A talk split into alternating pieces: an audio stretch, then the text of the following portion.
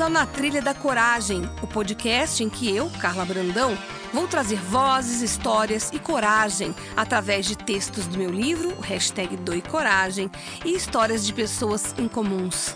Elas vão entrar na nossa trilha para contar a história que mudou a vida delas. Respira fundo, nem traz mala e nos acompanhe nessa trilha. Será um episódio por semana, onde vamos falar de coragem, sucesso e o momento presente. Olá, está começando mais um podcast na Trilha da Coragem, edição comemorativa de um ano. Agora você vai ouvir várias histórias compiladas, muito inspiradoras, cheias de coragem. Espero que você goste. Sempre aqui com os trabalhos técnicos do meu parceiro Igor Ciales. Vamos lá? Deixa as malas, respira fundo e mergulhe nessa trilha.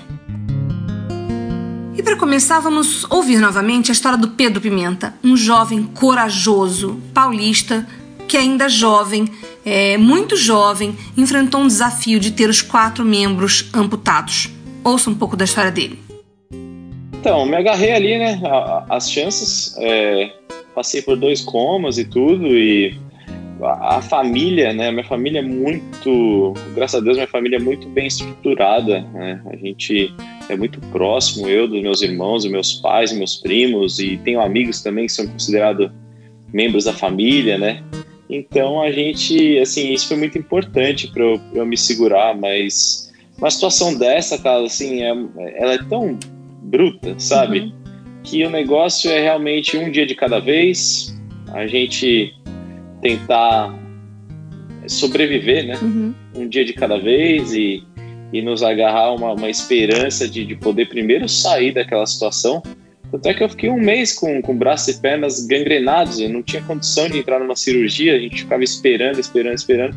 E eu ficava implorando para os médicos amputarem logo, tirarem logo, para eu sair dali para poder começar a minha recuperação, né? Uhum. E a partir do momento que eu saí do hospital, a recuperação já era imaginável que ia ser muito complicada, porque eu perdi duas pernas acima dos joelhos, uhum.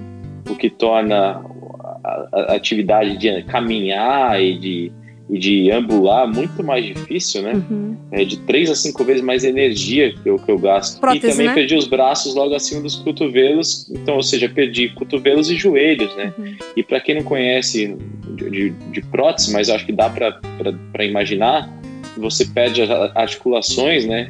complica muito. Então, os médicos falavam que para eu conseguir andar é, na, na, na, na, minha vida, no meu dia a dia, não ia, não ia ser possível, que eu precisava de uma cadeira de roda, que se eu desse 10, 20 passos sem a cadeira de roda já ia muito. ser já uma baita vitória, né? uhum. né? E também que eu ia precisar de um cuidador ao meu lado o tempo inteiro, né?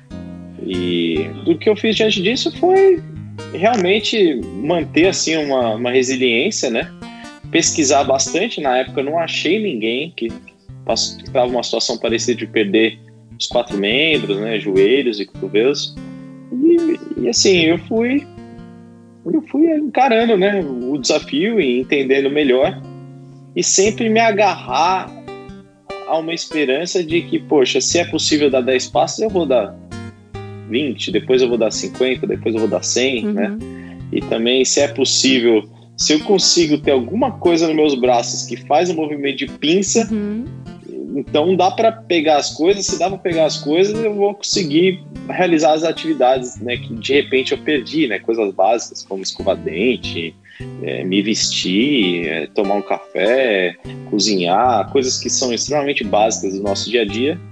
E eu estava na esperança de recuperar isso. É, e para mim, hoje já é algo natural, ao ponto que demorou para eu entender, poxa, que as pessoas se impressionam tanto, né, comigo. Uhum. É, porque eu tenho esse feedback constante, né? As pessoas realmente sempre comentam quando eu vou ao aeroporto, se eu saio aqui na rua para comer alguma coisa, dificilmente alguém não para, fala, pô, você me inspirou, poxa, que bacana. E para mim ficou tão natural já, sabe? Sim. Passa um tempo e a gente, pô, até esqueço de como eu era antes, né? uhum. né?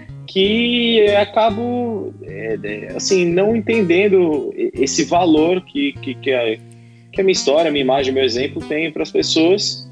E aí, há um tempo atrás, eu falei: não, peraí, isso aqui realmente é algo que tem tá valor, né? diferença, mesmo que pequena, no, no, no momentaneamente na, na, vida das pessoas, né? E aí foi quando eu realmente foquei nas palestras, porque eu vi que ali eu consigo criar um impacto bacana mesmo, né, na, na, nas pessoas que assistem. É. Porque e eu tenho que me relembrar, né? Porque fica como eu convivo comigo mesmo 24 horas por dia, obviamente, né?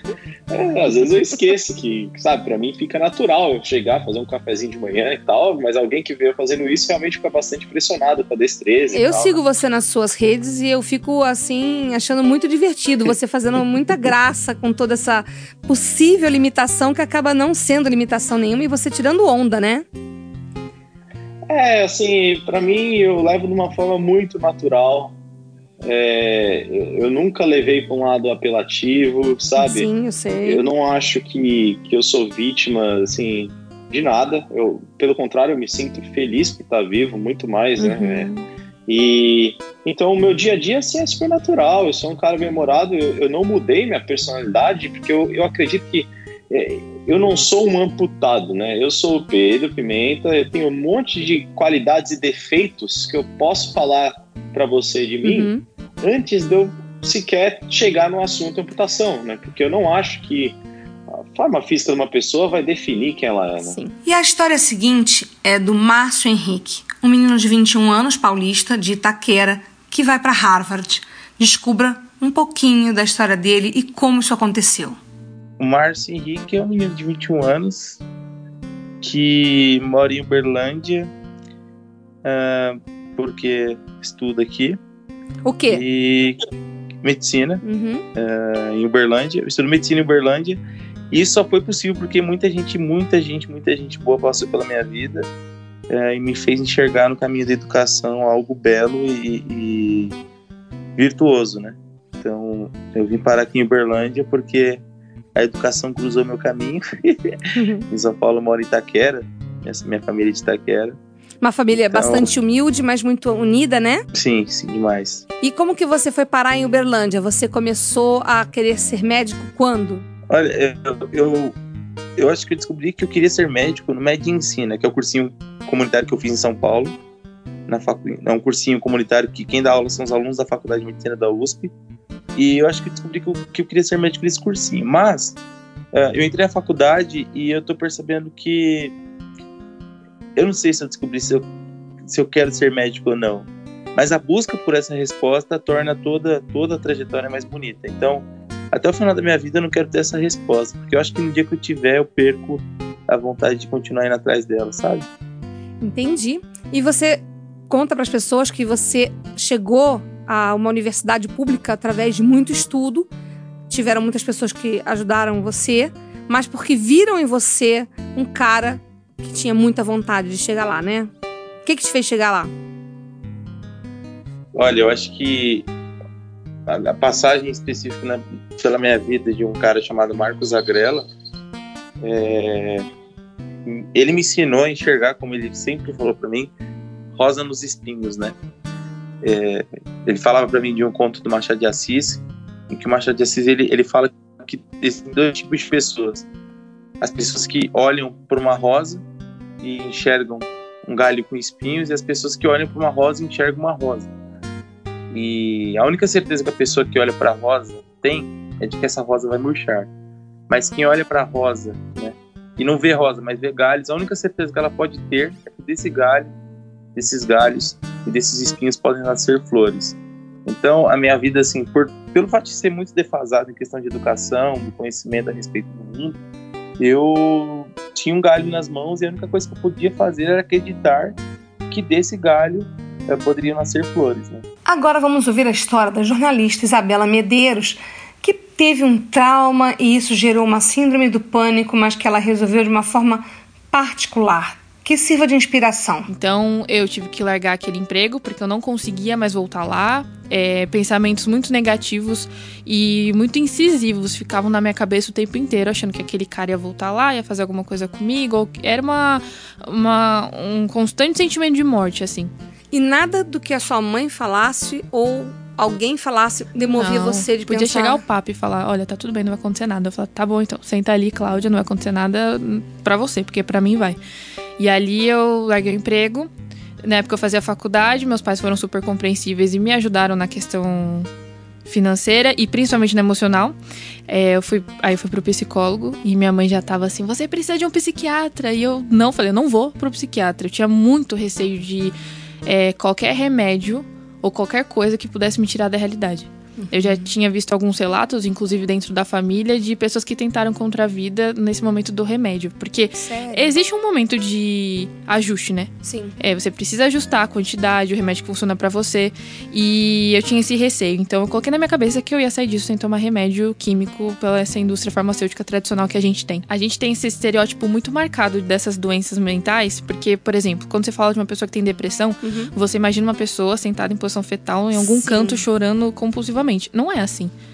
A Então- pessoa tá entre nós, todos Uhum. juntos, e você nem imagina o quanto ela sofre. Exatamente. Ou as dificuldades que ela está tendo, né? Mas eu tenho uma pergunta: Uhum. quanto tempo demorou desse assalto até você ir procurar o psicólogo e para você perceber o que você depois você me contou que foi a solução para esse problema?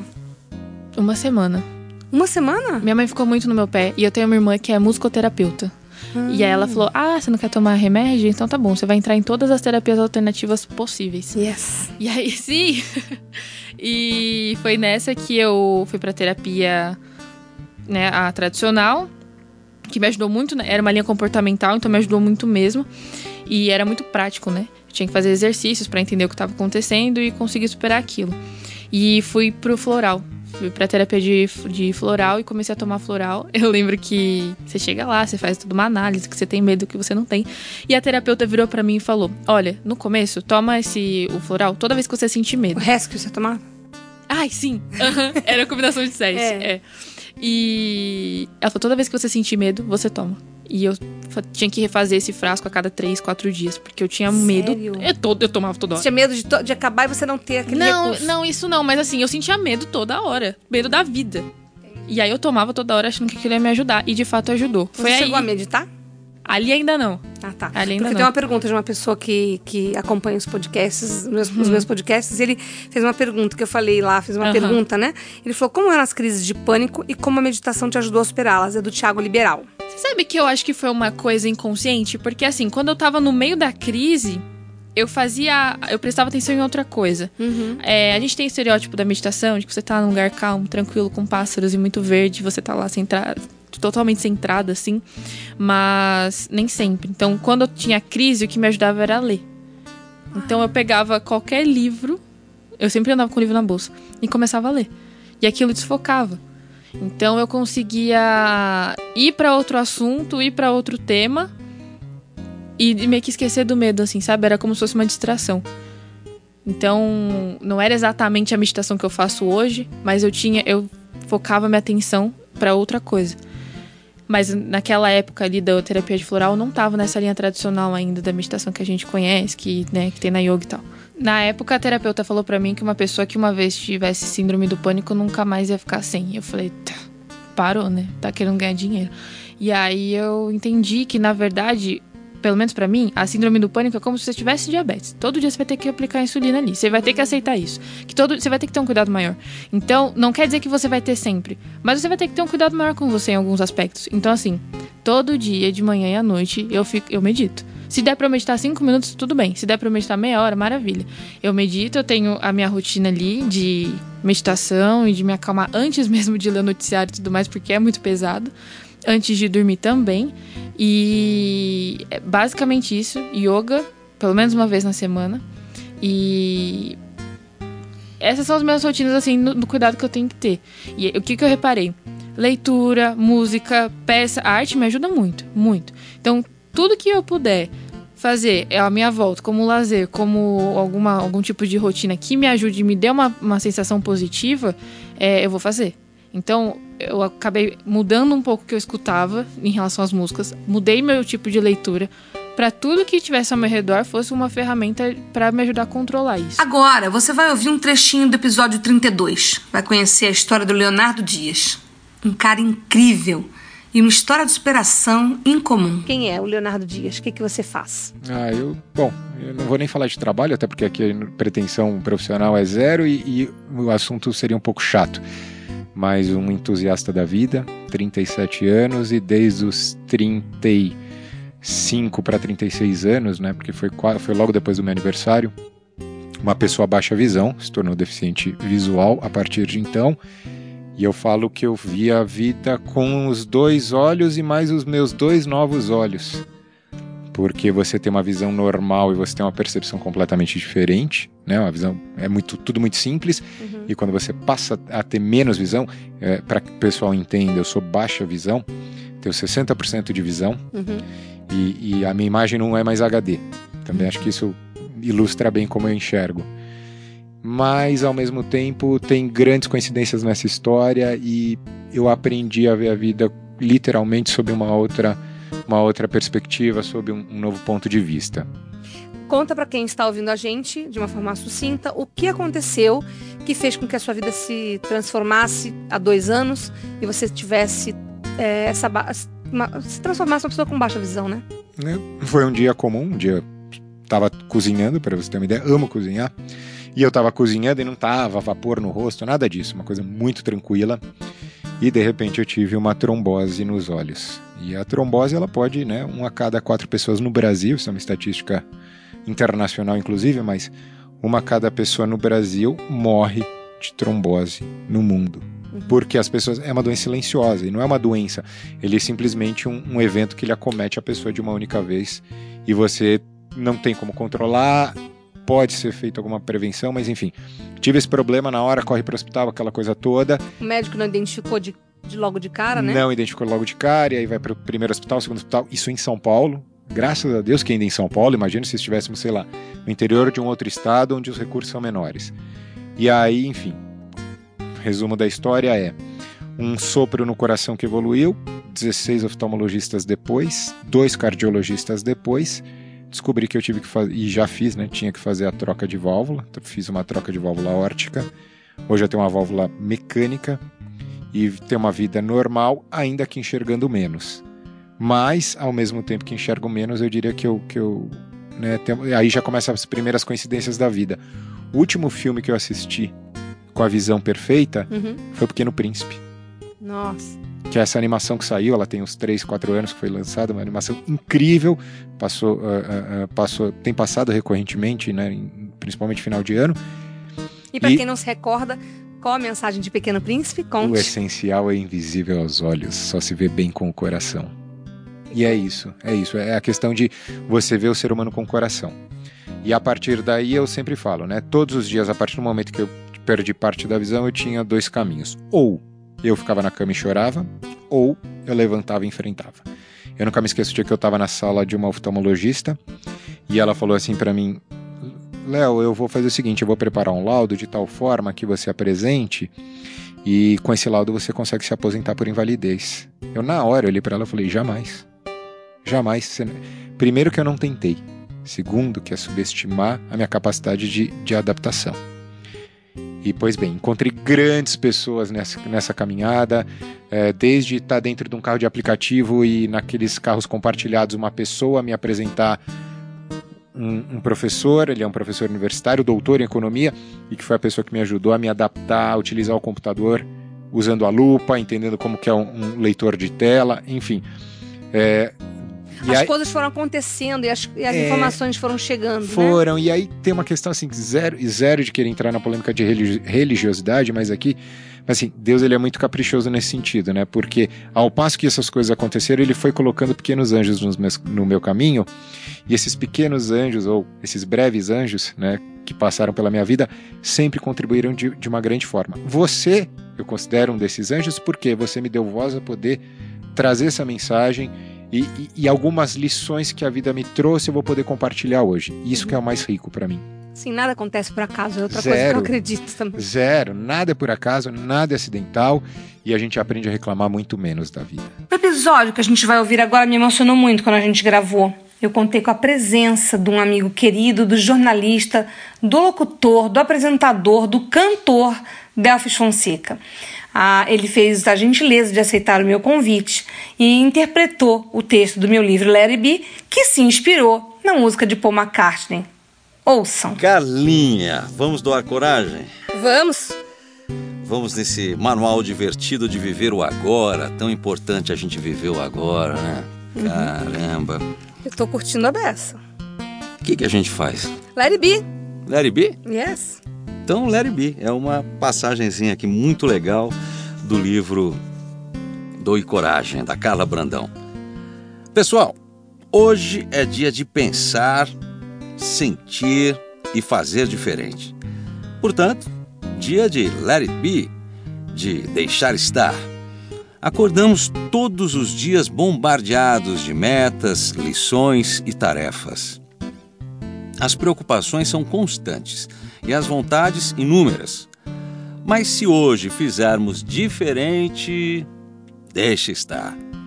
O chefe pode brigar, o carro pode buzinar, a lágrima pode insistir em brotar, a grana pode faltar, o corpo pode doer, mas pelo menos hoje, deixe estar.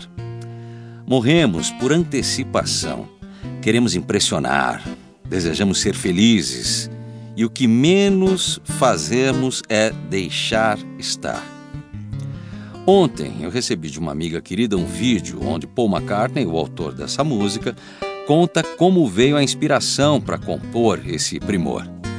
A mãe dele, que havia falecido, veio em sonho e o tranquilizou, dizendo: Vai ficar tudo bem, apenas deixe estar. Ele diz que sentiu um alívio e uma positividade que fizeram a diferença na vida dele. Para dias especiais, canções idem. Portanto, lá vai o Deixe Estar. Relaxe e tenha um dia porreta, leve, cheio de Let It Be. E quando a noite está nublada, há ainda uma luz que brilha em mim. Brilha até amanhã deixe estar. Ou let it be. When I find myself in times of trouble, Mother Mary comes to me, speaking words of wisdom, let it be. And in my hour of darkness, she is standing right in front of me, speaking words of wisdom, Let it be. Vamos lá, Carlinha. Let, let it be. Let it be. Let it be. Oh, let it be. Speaking words of wisdom. Let it be. Ah! Meu Deus do céu! Vocês sabiam que o Delphis é um cantor que já se apresentou no municipal? É um cara multiuso, multifaceta, eu sou, multi... eu sou multiuso. E isso foi emocionante. Espero que você que está aí no carro, que você está ouvindo um momento tranquilo, uh, fazendo alguma refeição, sonhando, tenha, que essa música, que esse texto tenha te, inspira, te inspirado. Isso foi demais. Muito obrigada. Legal, eu que te agradeço. E é isso. Let né? it be. Let it be. Caramba, né? Liga o Let it be no máximo. Não é isso? E deixa rolar. Até Boa, a próxima. Até. Tchau, gente. O trechinho do episódio que vamos ouvir a seguir é de uma lucidez, de um esclarecimento ímpar. Eu trago aqui o Dr. Fabiano Moulin. Ele é neurologista, mas ele tem um trabalho impressionante sobre a mente humana. Ele faz esclarecimentos importantes, principalmente para tempos como os que estamos vivendo agora. Eu acho que vocês deveriam ouvir com atenção. Sim. O que o senhor fala é, é, assim, preciso, de uma forma. Eu até queria que o senhor falasse um pouco sobre gratidão para quem está ouvindo a gente, porque banalizaram tanto a gratidão, mas a gratidão salva, né?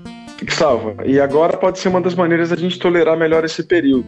Boa. É, por exemplo, eu, tô, eu, eu sou médico, eu trabalho no, no hospital universitário, a gente está aqui lutando, como todos os hospitais públicos e privados do Brasil, contra o vírus e a favor da saúde humana. É, mas tenho uma, uma filha pequena em casa, tenho a minha esposa. E, e, hoje, por exemplo, fui no consultório só para atender os casos urgentes e o meu dia inteiro de consultório foi resumido a um período, porque uhum. eu fiz a minha parte de reduzir os retornos que não eram obrigatórios e urgentes. Uhum. Poderia estar em casa agora cuidando da minha filha, ajudando a minha esposa, achando chato, achando uma coisa simples em outro contexto, e por outro lado, posso olhar para essa situação valorizando a vida delas, o privilégio de estar junto, o privilégio da gente estar saudável pelo menos até o momento.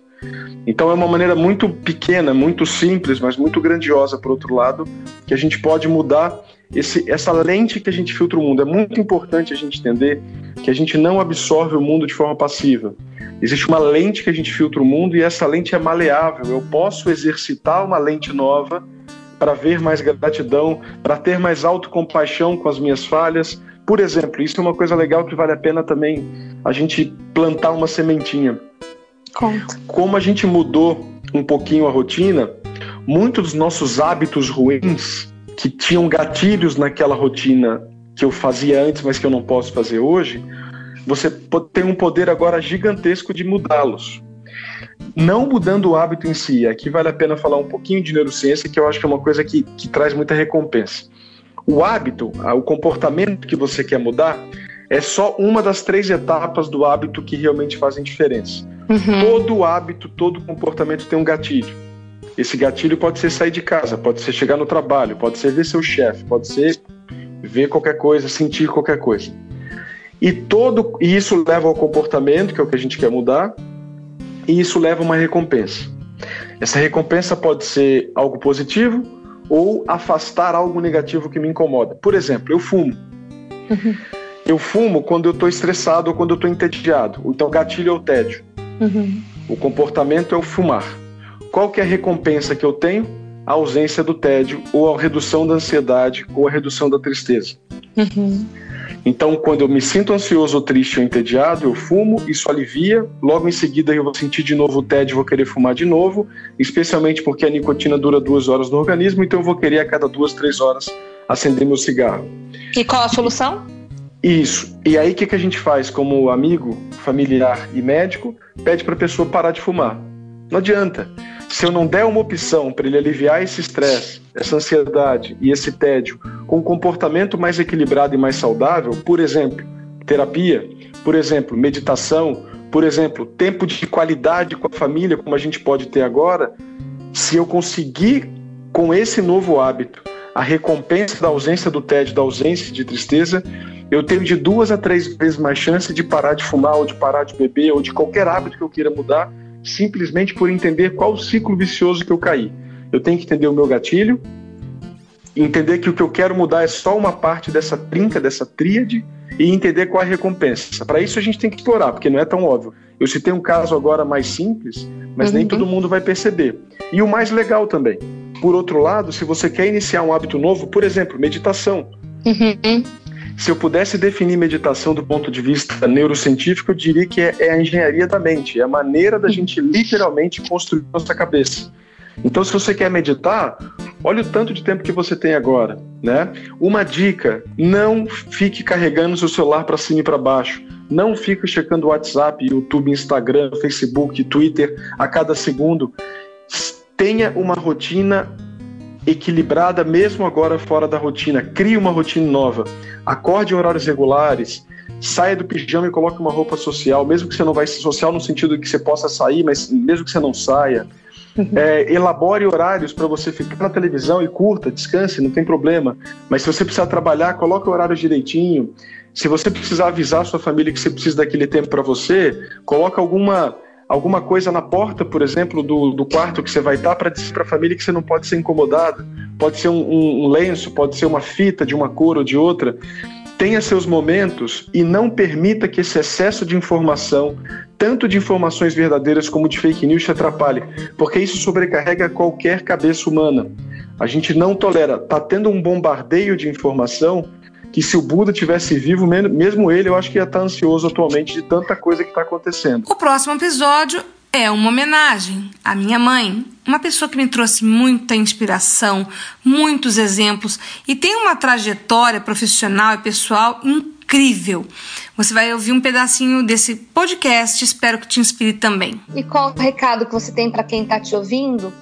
daquela pessoa que está agora borocochô, que está triste, esse momento do Brasil está meio complexo. O que que você diz para aquela pessoa nesse momento? Porque você é a própria injeção de ânimo em qualquer pessoa. Eu quero agora. Sacode a poeira, dá a volta por cima. Sacode a poeira, dá a volta por cima. Não tem nada disso. Não tem, a tua cabeça comanda você. Essa é a pessoa mais importante do teu, do teu físico todo, é a tua cabeça.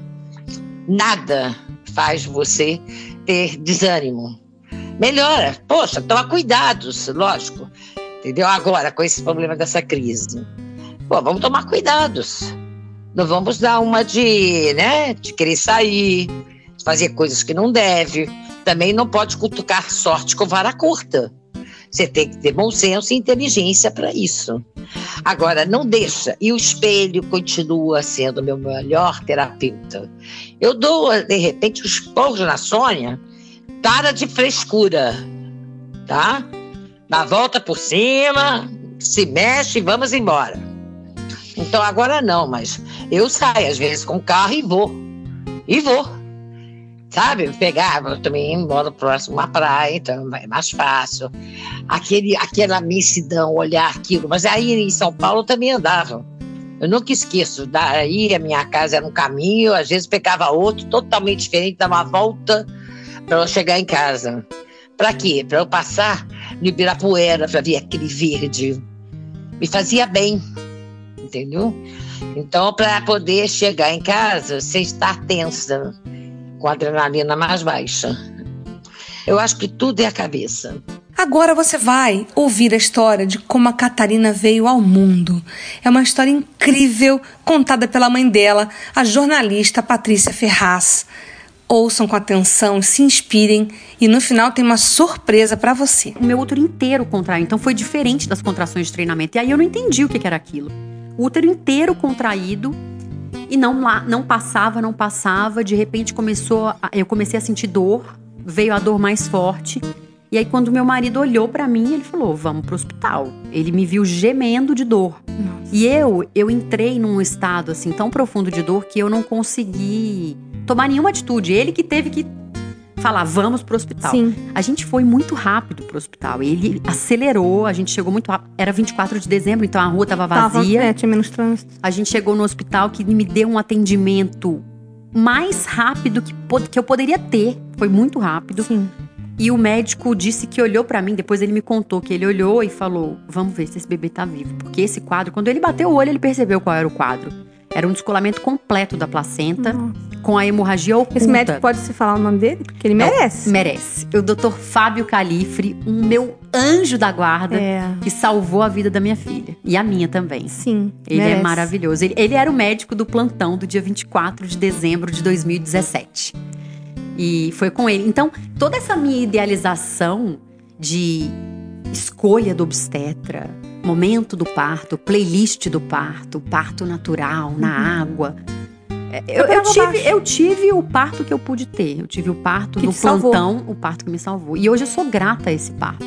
Imagina. Porque foi graças a ele que a Catarina veio e, e conseguiu sobreviver. Então a Catarina nasceu com 32 semanas, né? De 7 para 8 meses, com 1,4 kg ela era muito pequenininha. Ela ficou 57 dias na UTI neonatal. Na verdade, assim, depois do parto, eles tiveram muita dificuldade para fechar o meu útero porque estava muito ensanguentado. Então eu estava com uma hemorragia muito forte, né? perdi muito sangue. Fui para UTI adulto e ela foi para UTI neonatal. Mas o mais forte desse parto foi a reanimação da Catarina. Porque Você me contou. Os médicos têm uma escala, né? de vitalidade, né? A escala com que eles medem a vitalidade do bebê. E nessa escala ela tinha nota zero. É o Apgar, né? Que é, você me falou. nota de Apgar. Então ela tinha, ela poderia, essa nota de Apgar vai de 0 a 10.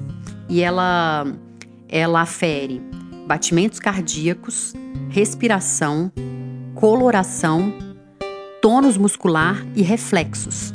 E em todos esses quesitos a Catarina teve nota zero, então ela nasceu parada completamente parada.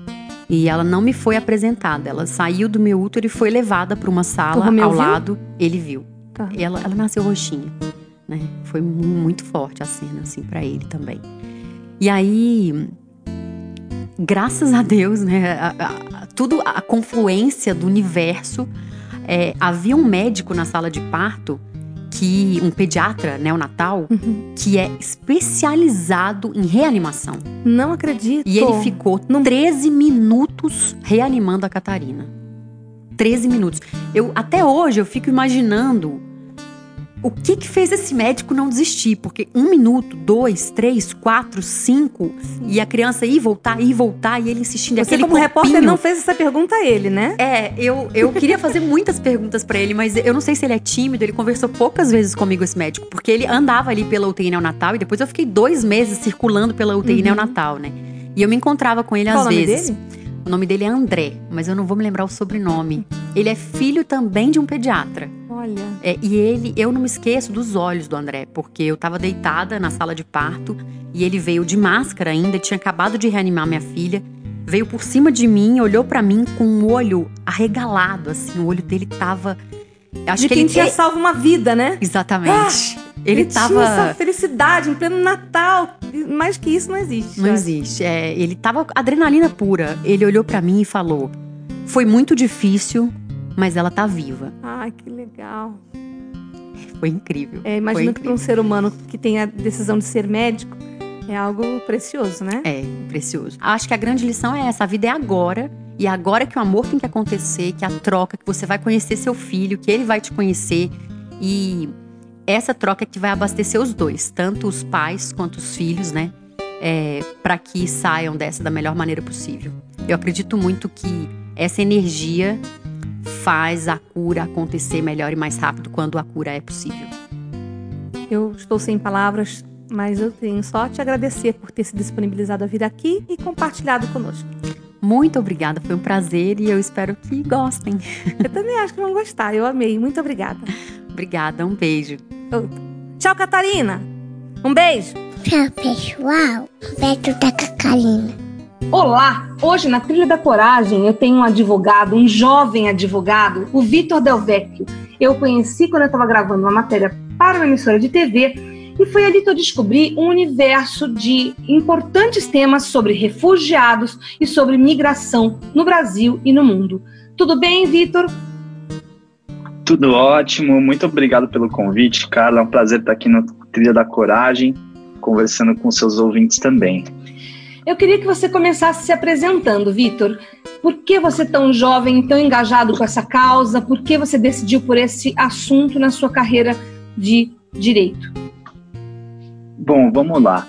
É, eu, desde, bom, desde o meu colegial, eu pensava em fazer direito porque eu pensava em trabalhar um pouco com questões que envolvem políticas públicas, de certa forma, um impacto na sociedade. Isso mudou muito quando eu entrei na faculdade. Eu confesso que, num primeiro momento, eu não gostei do curso de direito e até ao, ao longo da faculdade mesmo, eu não me via trabalhando com direito no futuro. É, quando eu estava quase me formando, Uhum. tive então a oportunidade de fazer um intercâmbio e foi a primeira vez que eu viajei para fora do país. Foi também uma oportunidade muito boa de conhecer outras culturas e eu tive algumas viagens que me marcaram muito, algumas em que eu pude ir para países em situação de conflito e países também com situação em que eu pude ver muita pobreza, muita injustiça social. Não que aqui no Brasil a gente não tenha, mas lá eu Uhum. tive um choque muito grande. Quantos anos você tinha nesse momento? Eu tinha 24 anos. Uhum. E, bom, e aí foi em uma dessas viagens que eu, eu presenciei um conflito armado e isso mexeu muito comigo. Aonde foi? É, foi na Palestina. Nossa. É, e me conta uma coisa, é, Vitor, quando você estava nesse local, nesse- no meio desse conflito armado, o que passou na sua cabeça? O que você decidiu fazer? Por que, que isso foi o gatilho para você mudar toda a sua carreira de direito focada nesse assunto? Então, é, eu acho que eu presenciei muitas injustiças sociais ali e eu me coloquei um pouco no lugar daquelas pessoas no momento que estavam vivendo aquela situação, muitas delas desde que nasceram, né? Então, e me deu assim um, um clique de pensar que eu tinha que fazer algo a respeito daquela situação. E foi também voltando para São Paulo que quando eu já estava trabalhando com direitos humanos que eu fui me aproximando da pauta de migração e refúgio. Uhum. Acho que inclusive por ela, porque ela estava muito em alta na época em função das migrações sírias para a Europa. É, teve aquela foto do menino que foi achado na praia morto, o menino Alan Kurd, que enfim foi muito chocante isso. Sim, pro mundo É. todo, né? Não tem no mundo, no mundo, todo, todo mundo ficou muito chocado com aquilo. E aquilo ainda foi mais forte para te é, induzir para esse lado da profissão, é isso? Exato. E uma questão assim que também me pegou depois nisso, uhum. fui descobrir que muito embora naquele momento a mídia estivesse noticiando bastante, uhum. essas crises migratórias elas ocorrem em muitos lugares do mundo sem que a gente nem tenha notícia. Então, aos poucos eu fui também tomando conta da dimensão dessa questão e vendo o que eu podia fazer para apoiar. E o que, que você pretende para encerrar esse podcast, eu gostaria que você tivesse pelo menos uma palavra, um respiro, alguma coisa que quem gosta do tema, quem tem essa preocupação social, possa se espelhar, possa se inspirar, para que isso tenha, de repente, como você disse, uma, nós possamos mudar de alguma forma a nossa realidade, nem que seja uma realidade próxima a nós, né? O que, você pode dizer para dar aquela inspiração que também te inspirou quando você viu aquilo na Palestina e que de alguma maneira possa ser um motivo de mudança? Olha, Carla, eu acho que assim, muito importante a gente praticar essa empatia, né? Então, se conscientizar das necessidades dos outros. E acho que mais do que isso é a gente acreditar na nossa capacidade de ação. Então, não pensar que por não sabermos como ajudar, a gente não pode ajudar. É muito fácil hoje, com acesso à internet, você procurar instituições, procurar pessoas em que vocês podem destinar recursos, destinar tempo para ajudar em, em atividades. Então, contribuir com essa e com várias outras causas que precisam do apoio da sociedade em geral é possível e muitas vezes é fácil. Então basta a pessoa se mobilizar. E acho que assim muito importante também é a gente estar tá ciente de que uma das formas de mudar o mundo é a educação. Então Sim. conversar com as pessoas, conscientizá-las sobre assuntos, por exemplo, desconstruindo a xenofobia e uma série de outros preconceitos, é uma forma de transformação do mundo fantástica. Olá, esse é o Na Trilha da Coragem, o podcast que vai falar sempre com pessoas que tenham algo muito interessante a dizer. É o caso desse meu convidado de hoje. Eu estou falando com Serginho Laus. Para quem não conhece, vá lá no Google, vai ver as coisas incríveis que esse cara já fez. Entre elas, ele surfou a pororoca, assim, lá no meio do Amazonas, e ele já foi duas vezes pro Guinness Book. E é para falar sobre coragem, toda essa ousadia que ele está aqui com a gente. Tudo bom, Serginho? Tudo bem, Carla? Um prazer estar aqui compartilhando de todos esses momentos e histórias que eu tenho aqui surfando ao redor do mundo. É, eu quero saber tudo isso em 20 minutos, né? Você vai ter que reduzir todas as suas aventuras, mas para começar, me diga, quantos anos você tem e com quantos anos você começou a pensar em ser um surfista? Bom, eu estou com 40 anos, comecei a surfar com 8, bem cedo mas com lá pelos 14, 15, eu realmente quis né, me aproximar mais do esporte e, quem sabe, poder viver dele. É, foi tanta dedicação que a partir dos 17 eu já estava com meu primeiro patrocínio e depois disso, com muita dedicação, muito empenho, aí eu consegui realmente né, me aproximar desse esporte tão maravilhoso e ver que todos os meus ídolos que eu acompanhava pelas revistas, pela televisão, acabaram se tornando meus amigos. Então eu já começo a pensar muito muito antes do que uma noite apenas. Mas na noite anterior a adrenalina é tão grande que às vezes a gente não consegue nem dormir direito. Fica visualizando todo o cenário, o que pode acontecer, o que não pode, tá verificando todos os equipamentos, né, tá fazendo né, os, os preparatórios mentais e físicos também, porque a gente está surfando ondas é, muito extensas, ondas que são é, fora do padrão comum como a gente costuma surfar no oceano, numa pororoca, eu acabo surfando ondas de 10, 15, 20, 30, 40, 50 minutos sem parar. Então, eu preciso estar muito atento a, a, vários detalhes. E com isso, a noite que antecede é uma adrenalina muito grande. E depois, na hora, é, é aquela coisa, a gente tem que já estar preparado, saber respeitar mesmo a natureza e o medo faz parte, porque o medo é que nos mantém vivo. Já o pânico é o que causa os grandes prejuízos e até uma morte, né? Então a gente tem que estar bem calmo, sabendo o que está fazendo, para também não gerar riscos para o resto da equipe. E eu tenho uma pergunta: como que é a sua preparação mental? Bom, é, eu visualizo muito, faço muito trabalho de visualização Incrível. em todas as etapas do projeto. Uhum. Então eu já vejo tudo acontecendo, consigo prever é, todo o cenário, o mais otimista até o mais pessimista, porque a gente se prepara para o melhor o inesperado sempre acontece. Então a gente tem que estar tá pronto para qualquer situação, desde né, de um surf seguro, saudável, onde eu vá percorrer uma distância super longa sem ter nenhum objeto na minha frente, ou até mesmo se eu tiver que encarar alguma condição com tocos de pau, com plantas, ou até mesmo com uma falha do motor, onde possa acontecer um naufrágio. Então eu preciso estar tá preparado com plano A, plano B, plano C, todos em mente para poder domar toda essa situação da melhor forma possível.